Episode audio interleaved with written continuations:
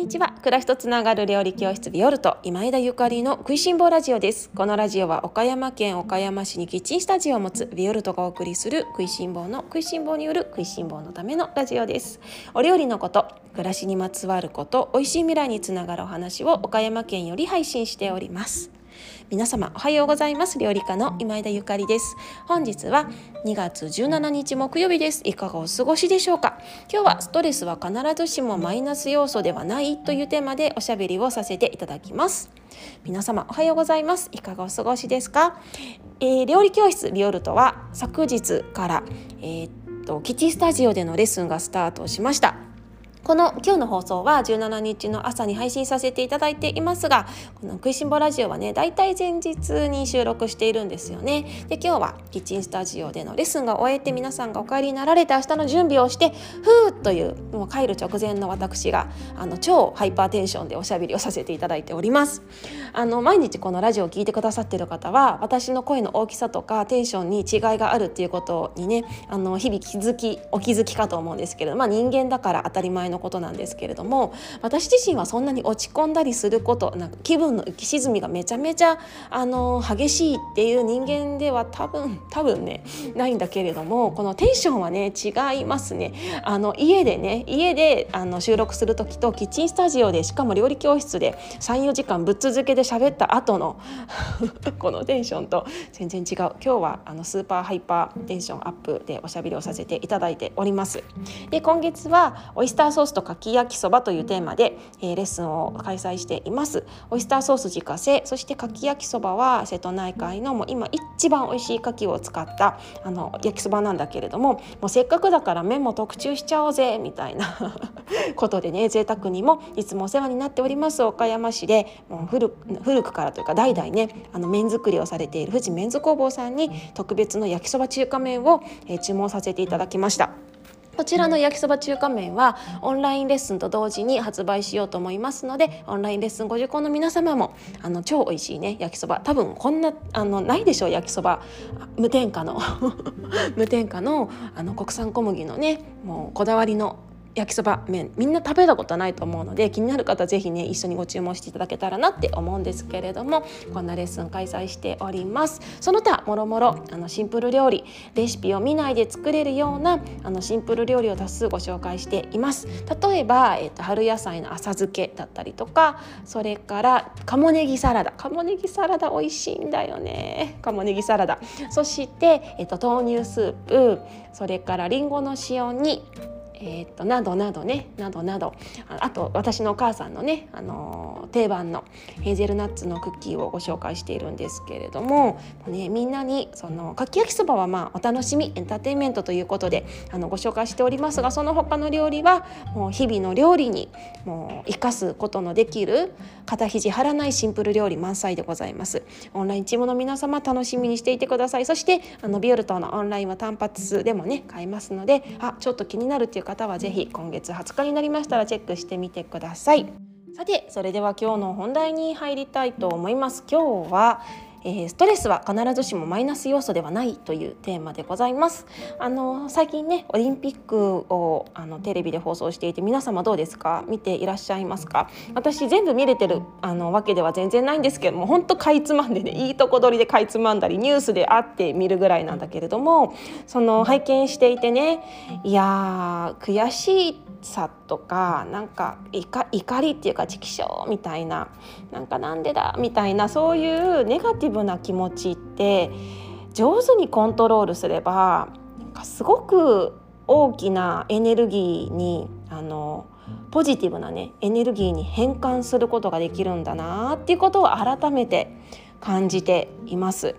このねプロの選手の皆様本当にその精神状態があの追い込まれた状態でねああいうもう本当緊張するような大舞台でパフォーマンスをするわけなんだけれどもそこでねこのなんか悔しいことがあったりとかなんか残念なことがあった時のあの切り返しとかいやメンタルさすがだわみたいなね なんかそういうことばっかりにね意識が向いてしまうんですがあのそんなことをね最近のオリンピックを見て感じております。でストレス、まあ、そのネガティブな気持ちですね。悔しかったり怒りだったり、まあ、不安だったりなんかそういうストレスと呼ばれるようななんかものはねもうできるだけなくしましょうなんていうあの考えももちろん私も賛成はしているんだけれどもただ人間さやっぱりストレスっていうのは必ずしもマイナス要素ではなくってその軽い負荷。軽い負荷があることでぐっと自分の力をねなんかビヨーンってバネにして伸び伸ばすことができるのだのだろうななんて思ってるんですよね。で自分自身のねこれまでの半生を振り返ってもそういうことって多々あったなと思います。であの大きなそうだな悔しかったバネの一つとしては、えー、2011年ですね2011年の東日本大震災の3.11あの時私、えー、っと千葉県に住んでいまして子供がえー、っとね1歳と4歳でしたもう本当に母親業もう真っ最中でもうずっと子供のことばっかり考えていてでねあれこれ動き回っていたわけなんだけれどもその時に地震があってであの私の住んでいる千葉県は地震といってまあそれでもね5弱震度5弱ぐらいだったんだけれどもただ何かその被害が直接的に起こるっていうことはこんなことになくって。ね、テレビで見るね悲惨な映像に心痛めていたわけなんだけれどもその後ですねあの原発事故とあの並行してねその千葉県の方にも放射能の雲が来てでセシウム、まあ、放射線物質っていうのかな？そういうものがいろんなところに落ちたわけですよ。で国の見解としてはまあねあのすぐに体には異常は出ないんでっていうことでもうなんか今ではねコロナがあってなんか 放射能問題原発事故問題どこ行っちゃったっていう感じなんだけれどもあの まだまだね現実ではあの原発のね壊れてしまったあの原子力発電所を今あのの工事に当たっている人がいるっていうことですよねいやいやいやででねやっぱりこの時私すっごい悔しかったしすっごい悲しかったしすっごい怒ってたんですね。で怒ってたらね1年もずっと悔しくって悔しくってあの悲しんでました。でそれはもうこんなにあの大事なね地球を、えー、後戻り戻せないぐらい汚してしまったことそしてそれに、まあ、私自身も加担してる。それそれその問題に気づいていなかったこと。そしてそのこんな事故が起きてしまったのにもかかわらず大丈夫って言っている国みたいな。もう何なんだっていうね。でいろいろ調べてあもうどうしよう引っ越そうかな西日本に行こうかなとかなんかどこに引っ越したらいいかなとかいろいろ考えてねいたらもう本当に体がおかしくなってしまってで2011年ですねもう私何回病院に行ったかっていう 何回病院に行ったかっていうようなねもう忘れられない1年ですね。ある時はあの自転車でね毎日子供を幼稚園に連れて行ってたんですけれどもだんだん息切れが日に日にするようになっていやなんか自転車乗ってて苦しいなってなんかなんだろうなんか気管支炎かなみたいに思っててでいたんだけれどもだんだん自転車乗れなくなってである時もう階段が登れなくなって何かおかしい。で最後立ち上がれなくなったんですよ。いやなんかどこまで頑張るっていうね。どこまで頑張るんだっていうもう本当に鈍感で。で立ち上がれなくくなった時やばいと思ってで病院に行ったら貧血ですって言われたの。であの貧血って言っても慢性的な貧血ではなく何かね大事故にあって出血した人怪我に怪我をして大出血した人のこの急激なあの貧血だって言われてで何か事故に遭ってませんですよねって言われて遭ってないですって言ったらじゃあどこか体のどこかであの何か出血をした可能性があるから調べましょうっていうことでもう一貫メラ飲んだりとかあのいろいろいろいろしたんですけれども結局分からなくってで検査してない大腸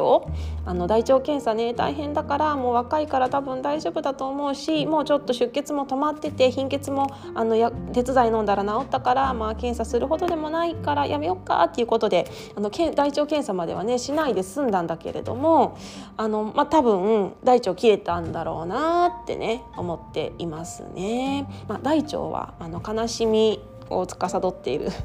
あ大腸ねその悲しみのねあの場所なのでまあ本当悲しかったんだなと思ったんだけれども結局ねあの本当に心と体はつながっているっていう経験をしたわけなんですよね。ただそのいつまでもねネガティブな気持ちでいてもしょうがないなっていうことでもういいや引っ越しちゃえと思って あの家族でね全員もう岡山に引っ越してきたわけなんですね。でそこでも岡山に引っ越してきたらネガティブなもう感情は全部捨てようと思ってでもう心機一転あの人生をやり直すみたいな感じでで料理教室もはじあのご縁があって始めさせていただいたわけなんだけれどもそのね悲しみとか悔しさとか怒りっていうのは2011年のあの関東にいた私にとってはねもうすごく大きなあの日だったわけですよ。メラメラ燃えている日だったわけだけれどもただねそのストレスもうストレスがありすぎたから体に来てあれはもうやりすぎ。でももうしょうがなかった。もうあれがああのストレスがあったこそからこその今の私があると思ってるのでもうあの1年の苦しみはしょうがなかったと。もう思っているわけなんだけれどもただねその私のその時の怒りとか悲しみの日っていうのは今もねなおあの小さいろうそくのちっちゃい炎としてまだ私の魂にあるんですよね。でこのあの思いがね火がついていてでこれをどうにかもっとあの過ごしやすい暮らしやすい心地よい世界にしたいってこの火がもうあの灯りがね消えないまでは私は多分こういう発信をし続けるんだろうなって思うんだけれども、まあ、私は食いしん坊だからそれを食べ物を通してあのもっと心地よい世界になるようなあの発信をねしております。だから自分の人生、まあ、半分だけですけれどまだね43歳なので反省ですがこの振り返ってもねこのネガティブな気持ちストレスっていうのは必ずしもマイナス要素じゃなくってもしかしたらねもう今めちゃくちゃしんどいことがある方もいらっしゃるかもしれないですけれどもその2011年の私みたいにめちゃくちゃしんどいことがある方もいらっしゃるかもしれないですけれどもただそのストレスっていうかまあネガティブな気持ち感情っていうのはあのどこかでね消化できるっていうか、あの、ポジティブに変換することができるんじゃないかなって思います。多分まあネガティブどん底まで行ったからねもうこここれ以上落ちないっていうところまで行ったから 這い上がってきたんだと思うので、まあ、人生ね山あり谷ありであの、まあ、そういうこともあるよなと思うんですけれども。今回ねオリンピックのねあのキラキラしている選手たちを見ていていや悔しさをコントロールするなんかね怒りや悲しみをこのコントロールできるメンタルっていうか人間性みたいな素晴らしさすがプロだなっていう風にね思ったので私自身自分のあのちょっと振り返自分のことをね振り返ってお話をさせていただきました。いやねまだね今でもあの忘れないですよね今年2022年なのでちょうど10年経って私岡山に引っ越してきて今年で10年目なんですね、まあ、5月に引っ越してきたからまだあの完全に10年経ったわけではないんだけれども。うんでも本当にあの今でもね思い出すと本当にああ大変だったね ってよしよしよしって自分をねしてあげたいような思いですね。その今関東に住んでる方もねあの何か責めてるわけでは全然なくってもう私が個人的にあのすごくその現状に対して環境に対してストレスを受けてしまってでもあの子どもたちと一緒に遠くに行きたいっていう思いでね岡山に来ているので本当個人的なあの考えというかね考えなんだけれども。ただねこういうふうにあのあの機会があったから私は今岡山に来ていてで岡山に来たからこそ出会えた方たちがすっごいたくさんいて岡山に来たからこそこの自然の豊かさだったりとか食べることの大切さだったりとかそれからその第一次産業の農家さんとかねそれからお魚をあの扱ってる方とかねあのチーズ酪農されてる方とかそういう方たちとつながることができていや本当に良かったって思ってるんですね。なのでその人生の中の本当にしんどい時っていうのはきっとそのターニングポイントっていうかまねいい風に変わっていくためのターニングポイントだと思うのでなんかいろんなねあの苦しみがありますけれども感情的なストレスもあるかもしれないしそれから体がねあのしんどかったりとかねしている方もいらっしゃるかもしれないし、まあ、もろもろありますが是非あの 是非ねこの思いをね何か消化させてターニングポイントにしてポジティブなあの考えにねあの消化していけたらいいのかななんて思いました。私のオリンピックを見ての考察でございます。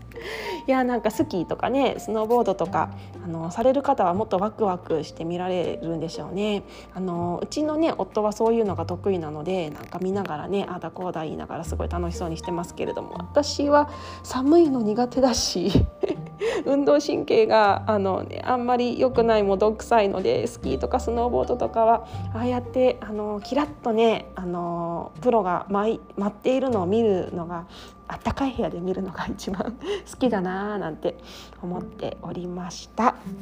というわけで今日はストレスは必ずしもマイナス要因ではないというテーマでおしゃべりをさせていただきました。いやなんかねいろいろあるけれどもいや今元気な人はいいんだけれどももしねなんか今しんどい方がいらっしゃったら